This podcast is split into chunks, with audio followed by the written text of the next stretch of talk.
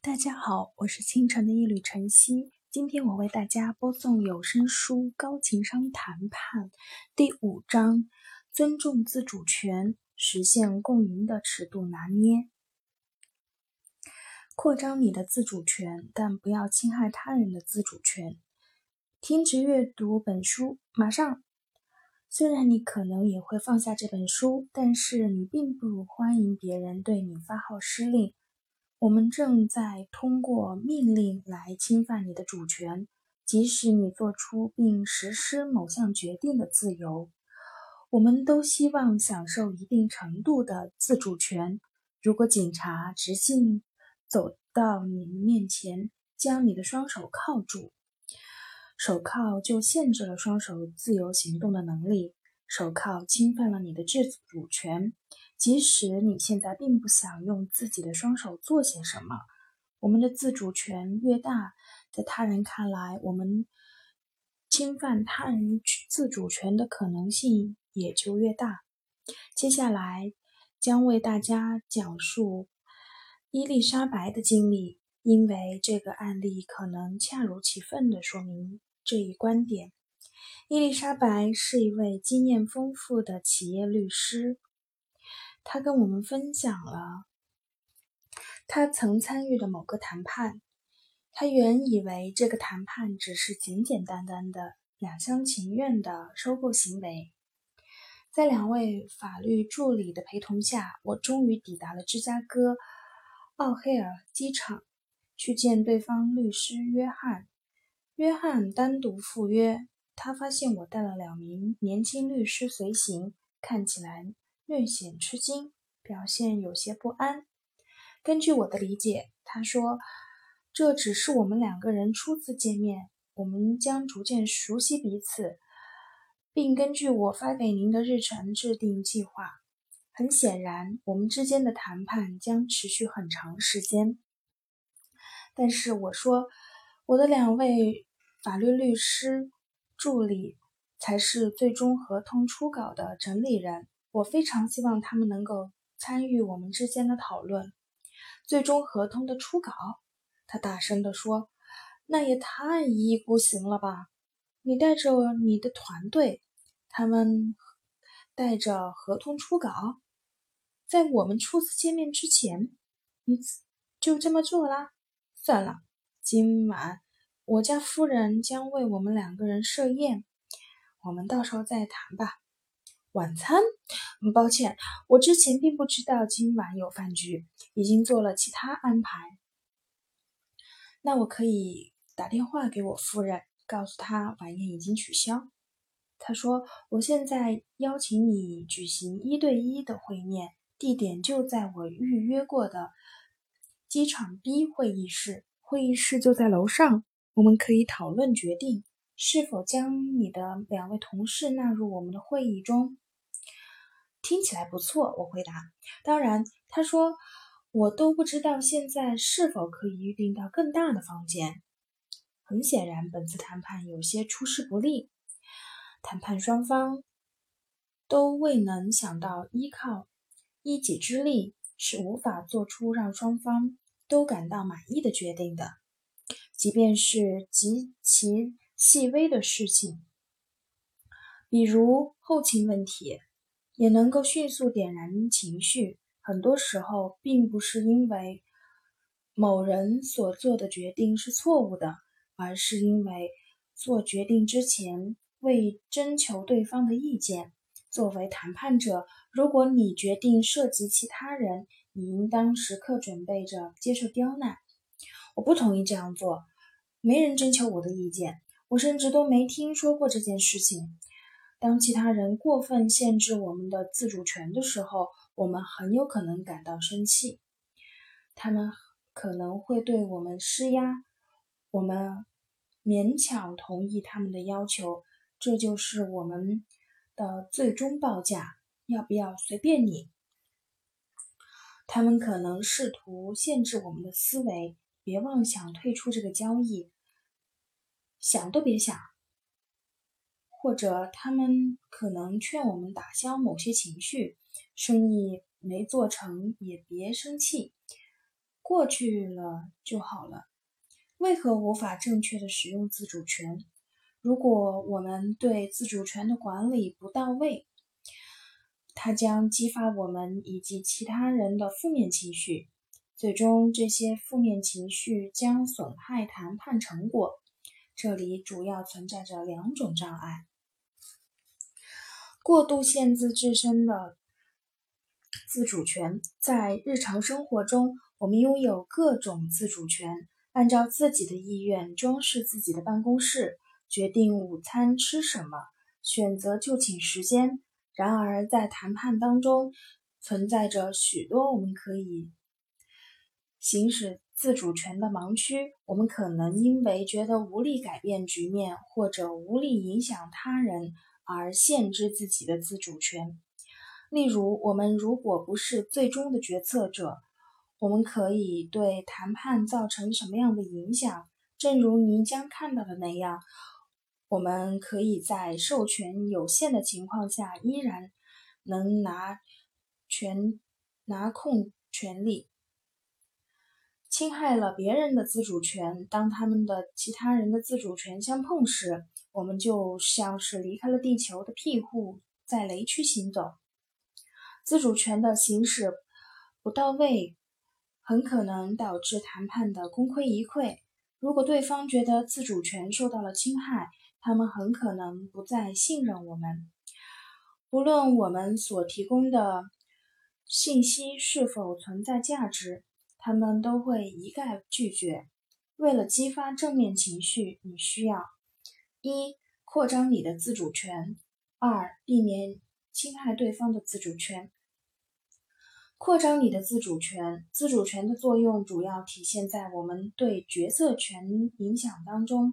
很多人错误地认为没有最终权，我们什么都做不了。如果其他人不具备这样的权威，我们也将他们视为没有影响力的，不值得打交道。为什么要出现在会议当中的没有决定权的法律助理谈判？如果我们是当事人的代理人，倘若没有权利做出决定，我们为何要参加与对方的会面？我们可能担心对方认为我们或者我们的观点没有效力。不要过分限制你的自主权，即便你并不拥有最终的决策权，你依然可以通过几种方式影响你决定的最终形成。你可以向某人提出建议。在决定之前提出方案或者实施头脑风暴，提出建议。只有你能够限制自己向其他人提出建议的能力。如果你对公司解决问题的方式感到失望，想出一些有益于建议，不要限制自己的创造思维，找出所有能够解决问题的办法。思考如下问题：我希望解决什么问题？我希望对谁造成影响？我能够提出何种建议？我如何将自己的建议传达给决策者？在决定之前提出方案，对谈判的影响能力多寡，并不决。取取决于你是否拥有具有法律约束力决定的权利。实施头脑风暴，你可以设想后续可能出现的种种决定。如果你能够无所顾虑地畅所欲言，效果才能达到极致。你和其他人都可以走出传统思维的牢笼。你无权做出。具备法律约束力决定的事实，将会给予你充分的自主性，激发你的奇思妙想，找出各种可能性。无需在意你所说的可能性影响自己的权威，也完全不用担心这会使得自己或当事人做糟糕的决定。罗杰回忆了伊朗人质事件发生之时，他们可能扩张自己的自主权的。一九七九年秋，位于德黑兰的美国大使馆遭封查，绝大多数外交官以及美国员工都被劫持为人质。好几个月过去了，直到1980年春天，卡特总统才试图用直升机营救他们，但是营救行动并未取得成功。随后，白宫法律顾问劳埃德·卡特勒。打电话给我，让我看看能够为人质事件做点什么。卡特勒明确地告诉我，我没有权利做任何形式具有约束力的决定。我可以全天候通过白宫电话总机联系到卡特勒本人。很显然，卡特勒已经意识到那个伊朗谈判人员展开头脑风暴的美国。政府官员所说的每一句话都将被视为美国政府的真正意图。无论美国政府官员说些什么，都将被解说为双方之间的讨价还价。伊朗谈判人员很可能会因此提出更多要求。作为一位随心所欲的教授。我为一家小型非盈利的非政治政府的机构工作。我认为我的工作目标在于双方提供一个能够解决问题一揽子计划。通过一位伊朗学生的引荐，我电话联系上了伊朗斯共和党的领头人阿亚图拉贝赫什提。贝赫神提是的英文非常流利，很显然他已经对我有所了解。他的温和态度让我颇为意外。我们之间的对话内容基本如下：我，伊朗的利益何在？你们希望得到什么？贝赫什提，我告诉你。你们什么都看到的局面，我们不希望纽约法院对我们金融债券做任何动作。我，那你希望谁来解决金融争端？伊朗法院吗？贝赫神提，那倒不是。海牙国际仲裁法庭如何？我，你觉得伊朗会接受仲裁结果吗？贝赫。神提，我会立即让伊朗接受自海牙的仲裁。你是否能让美国做出这样的决定？我，正如我之前跟你提的，我无权做任何形式有关美国将何去何从的承诺。如果我们谈话有进展，我时刻准备着将他的呈报给白宫。伊朗还希望得到什么？贝赫提神提简要说明了一连串的问题。对于美国外交家而言，讨论这些问题难免会涉及花言巧语，而在我们的讨论当中，观点下面所隐藏的真正意思显现出来。贝赫神提，中制裁必须终止。我，唉。给我一些让我说服美国政府终止仲裁行动的好理由，贝赫神提。首先，我们已经接受了足够多的惩罚。我，哦，卡特总统可能会说足够，并不存在标准化界定标准。我需要更多的依据支持。贝赫神提。哦。继续仲裁将破坏整个区域稳定。我，请解释这个说法为什么会这样？贝赫神提，难道你不明白吗？难道你的政府不明白吗？我，我不知道美国政府是否明白，但我并不了解情况。为什么制裁会破坏整个区域的稳定？贝赫神提。为完成违反制裁产品的进出口，需要一对国家或者两国的边检人员行贿。行贿时间越长，我们的和邻国政府越有可能丧失边境地带的控制。我，这是一个有效的论点。再给我一个。贝赫神提，让我想一想。哦，如果人质得以释放，美国仍然未能终止制裁行动，那么美国将无法找到更好的借口。我，我喜欢这个说法。我将这个理由告知白宫。罗杰明确地告诉贝克神提，虽然可以接触到白宫高层，但他无权做有关美国将何去何从的任何承诺。罗杰挖掘兴趣并制定出可行的政治方案，这使得他的自主权得以扩大。罗杰可以畅所欲言，不必担心他的话语被视为承诺或者。被理解为对美国政府希望选择的隐秘立场的体现。罗杰扮演非正式角色，使之能够推进协议内容的达成，其效果远远优于做出有具体法律约束力的承诺。与此同时，他的非官方身份使得贝赫神提能够卸下政府高官员的包袱，尽情发表观点。在成功挖掘各种可能之后，史蒂夫和凯特开始付诸实际行动。史蒂夫告诉凯特自己所喜欢的几种车型。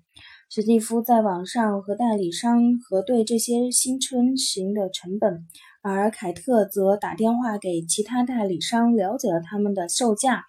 他们权衡了每款车的利弊以及经销商对史蒂夫的态度。毕竟，如果车子带遭到麻烦，与经销商的友好关系非常重要。最后，他们选择了离寓所最近的经销商。相对较低的价格买到了符合心意的车，凯特和史蒂夫实现了一个一揽子的交易，包括增值服务、价格以及交付日期。如果能够与经销商就个某个合理方案达成一致，他们就能行使出坚定的承诺的权利。将小轿车买回家，共同进行头脑风暴。实施头脑风暴的扩大自主权的第三种形式是该流程中，你和对方一起挖掘各种方案，但不做任何决定，完善这些方案，最后从中选择最为合适的。无论你是在为商务交易还是政府政策开展谈判。如果你希望尝试头脑风暴，请根据表五至一所提示的五步法。即便是情绪斗争的争斗，如协议离婚，实施联合头脑风暴同样有效。对于有孩子的夫妇，离婚很可能涉及很多难题以及激烈情绪。其中有孩子夫妇决定和平分手。有关孩子的监护权。的谈判是最为明显的例子。每个配偶的自主权很有可能对对方的自主权相冲突。未解决问题清单包括探视时间、家庭规则、医疗与牙科需求、宗教教育以及选择上哪所学校。在离异家庭中，哪一方享有为孩子做决定的权利？这个问题很有可能会激发双方强烈情绪。在很大程度上，协议离婚对夫妻双方以及孩子所造成的困扰大小决决定取决于夫妻双方是否投入足够的时间，或者是否邀请调解人员协助参与头脑风暴行动。警告：大量的自主权都是无法抗拒的。有时候，问题并不在于我们缺乏自主权，而是我们被太多的选择权决定弄得不知所措。前苏联谈判专家克雷门约克曾与罗杰在剑桥的一家饭馆共进午餐，服务员递过来一份很长且复杂的菜菜单，并问克雷门约克：“你要点些什么？有特价套餐吗？”“好，我就点特价套餐。肉要几分熟？五分熟。全熟还是要生一些？五分熟就可以，谢谢。”克雷门约以自。以为已经交代完毕，他已经继续和罗杰中断了对话，并没有想到服务员又追问：“对于土豆，您希望怎么做？烤土豆、土豆泥还是炸薯条？”“烤土豆，谢谢。”再次试图与罗杰继续谈话：“要不要分一点沙拉？”“好的，谢谢。”“要点哪种沙拉？凯撒沙拉、科布沙拉还是特选沙拉？”“特选沙拉，谢谢。”沙拉配点什么调味料？你们有什么就加点什么吧，谢谢。需要加油和醋吗？俄式色沙拉酱还是蓝纹奶酪？你推荐什么就上什么吧，谢谢。还是选一个吧，好吧。蓝纹奶酪。你们谈到哪里了，罗杰？服务员离开的时候，克雷门约克大声说。这顿饭午餐竟然要花这么久的时间！既然我们都是老朋友，也不会让我费这么大的劲儿吃顿饭。在莫斯科，我点特价套餐就会拿到特价套餐，享有自主权就要享有其他的核心需求。我们希望从中能够感受到一点程度上的满足。自主权并不是越大越好。做太多的决定会让我们感觉负载过重，避免侵害对方的自主权。很多时候，我们确实拥有决定权，但是我们却未将做决定的可能影响到那些纳入决策流程当中。我们冒着侵害对方自主权的风险，将某些排除在外，还得应对他们。后续所表现出来的气愤和怨恨，谈判者未经同意意识到自己单方面做决定带来的情绪影响力。如果对方直接宣布下次会议安排在周四上午十点，地点就在我的办公室，我们一定会感到惊讶。他们侧重点在于这个决定的益处。而忽略了整个决策过程。事实上，对方的公办公室可能才是开会的最佳场所。他在办公室，他们可能表现得更为自信和放松。此外，我们对于我们而言，我们可以自由地选择何时离开会议地点。令人苦恼的不是决定的内容，而是该决定是如何达成的。我们是否参加了决策流程？这个问题的答案不仅会影响我们对这个决定的感受，还会影响我们协作伙伴的感受。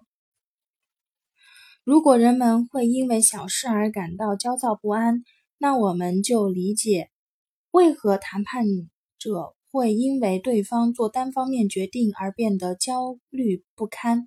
这里所说的决定可以是见面地点、开始时间、午餐订何种三明治，或者某天什么时候休息。负面情绪的出现不是因为决定内容本身，而更能更可能是因为谈判者选择单方面做决定。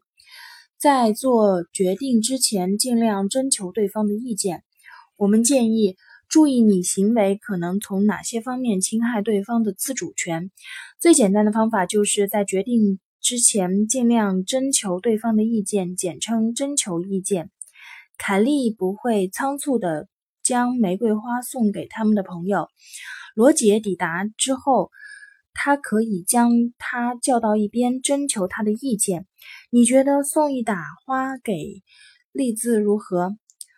在做决定之前，征求对方的意见的做法主要有三大好处：对方会觉得自己参与了决策的过程，你可以从意见征求过程当中学到一些东西；你依然保留了决否定权，征求对方的意见并授予对方决策的权利，而是为了得到对方的反馈信息。如果我们未能尊重这些隐形的利益相关者，麻烦可能由此产生。如果委托人并不买账，那么他们可能对企业评价很差，不愿意为合同的履行投入精力，甚至试着搞破坏。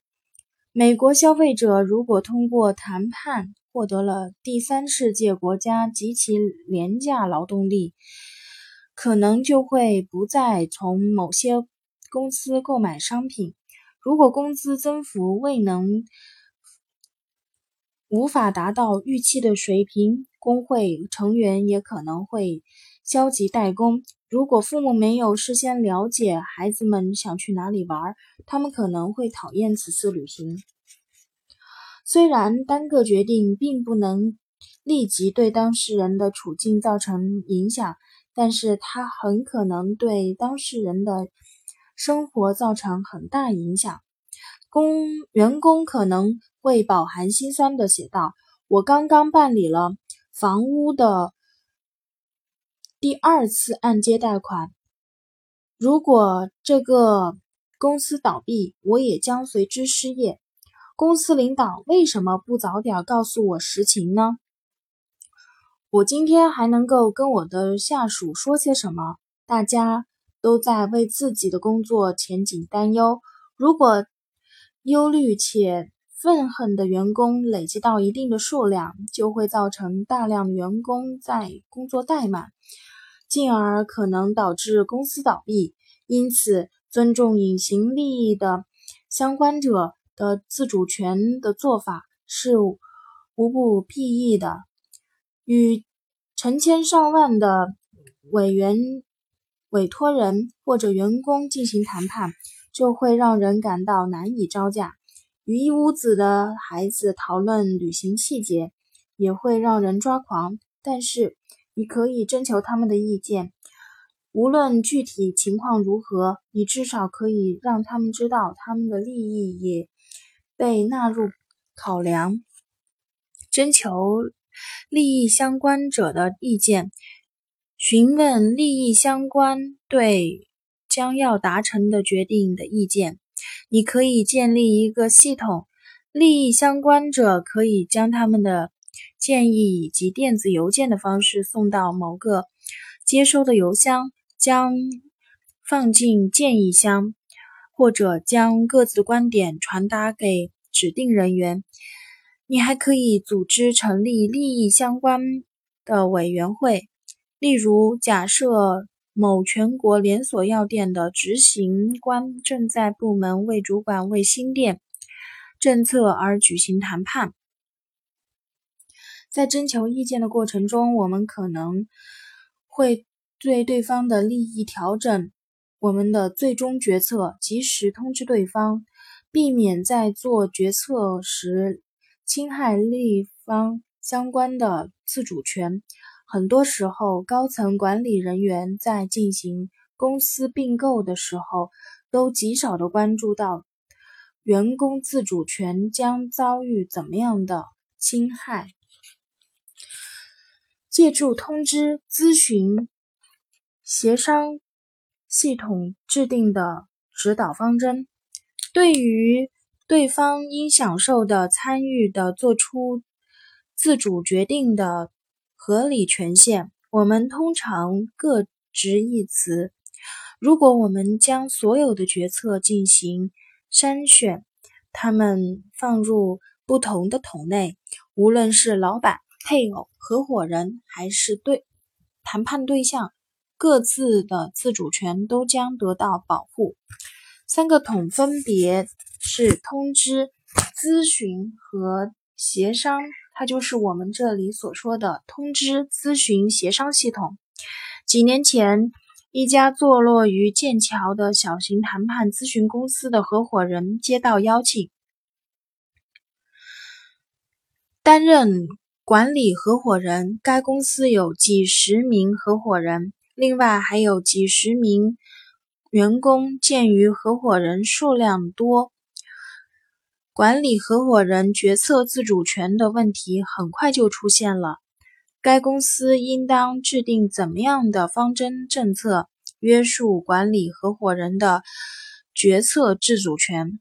数周以来，管理合伙人将他所面临的诸多决策逐个记录下来，并安排了。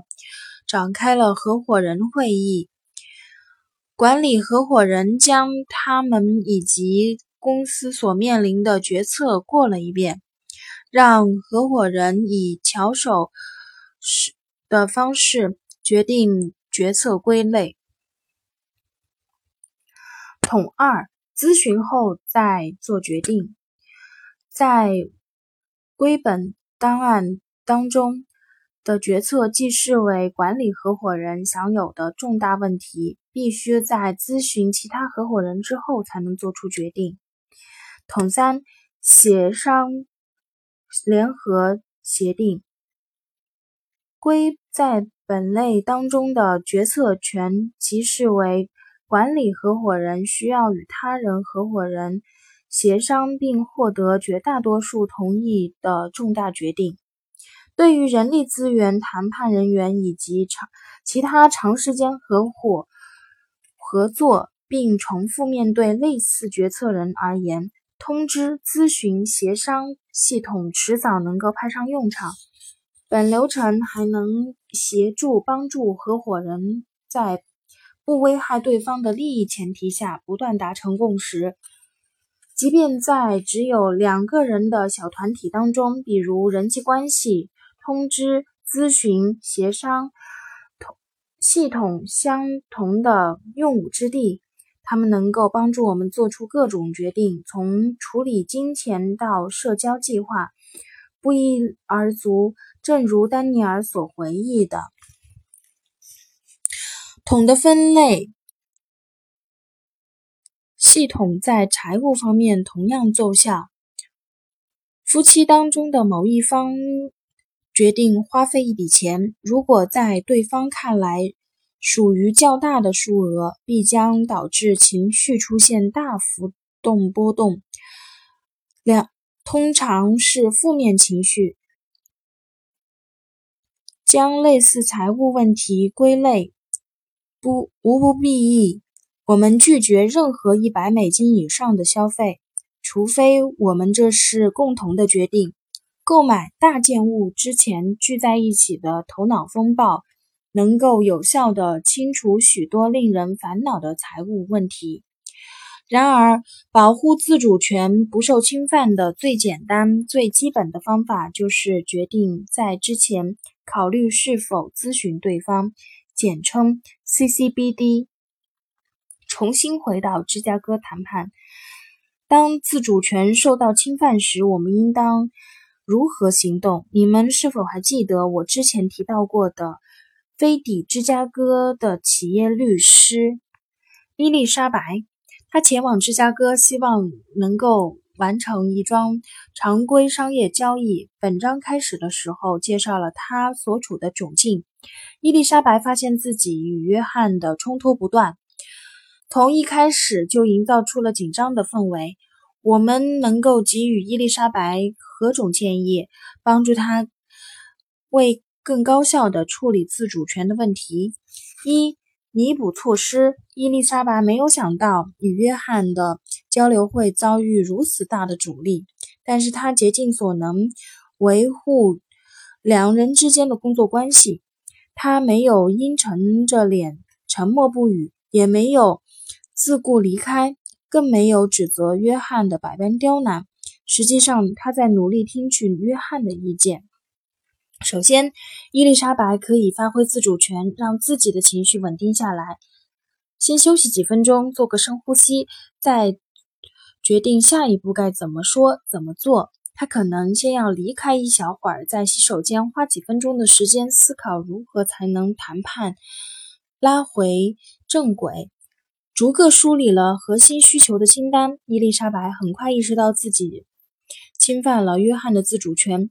他的两位副手晚餐安排以及及最终的协议草稿都在让约翰吃惊不小。这些决定并没有错，但是伊丽莎白似乎侵犯了约翰的决策权。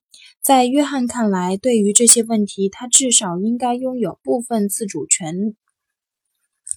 伊丽莎白可以考虑为自己所导致的混乱局面向约翰道歉，让对方知道自己的初衷是好的，告诉对方他已经意识到了侵犯对方的自主权的行为带来的情绪影响。很抱歉，我的行为造成了双方的诸多误解。我本意是想加快谈判进程，然而我理应提前告知你我两位副手将随行，而我们将带来初步的协议草案。为了谈判能够顺利进行，伊丽莎白可以这样问：对于如何共度余下时间，你有什么建议吗？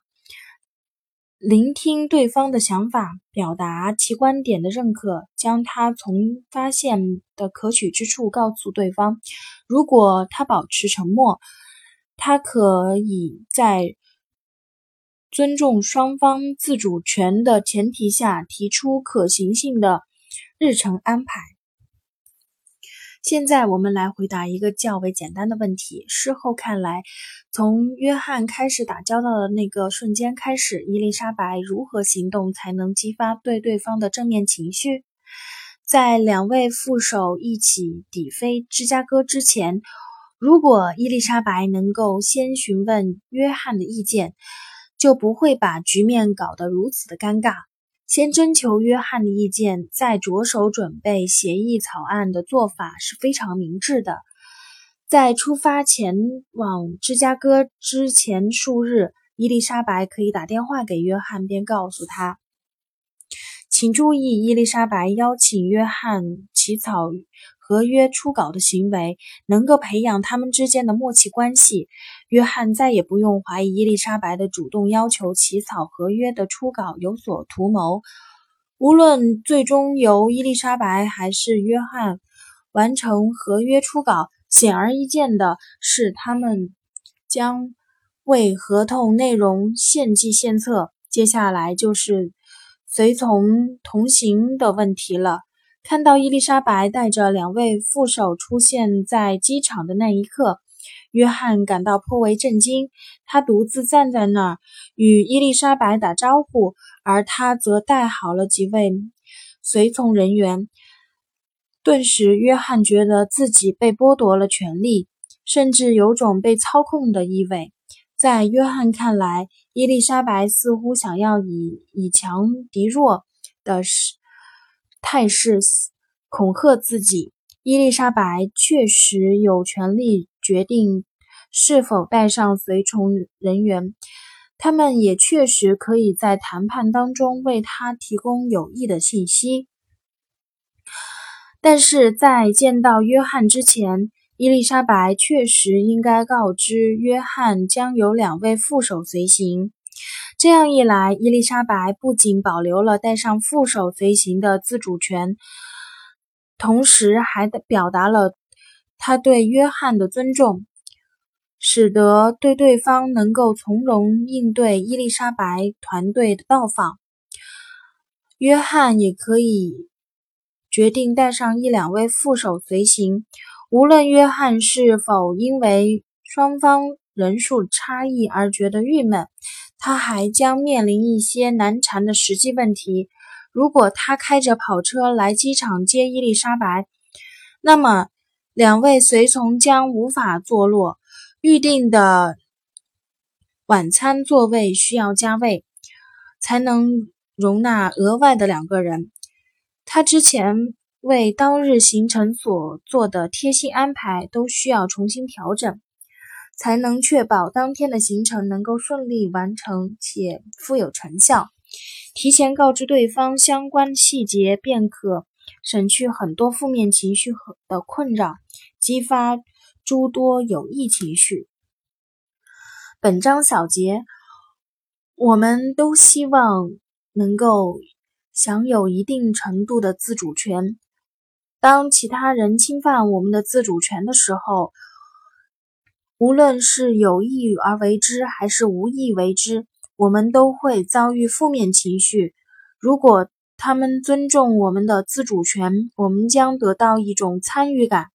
在谈判当中，请积极主动地做好如下事项：扩张你的自主权，无论权大权小，你都可以在得出最终决策之前献计献策。对于你而言，实施头脑风暴能够挖掘实实现双方共赢局面的各种可能。避免侵害对方的自主权，无论是与同事或者隐形的利益相关者，你都可以在咨询对方的意见之后再做决定。为了明确制定决策的权限范围，你可以与同僚们一起使用统分分类系统。你可以独自决定哪些问题，哪些需要。先讯后问的决定，哪些需要你们共同决定？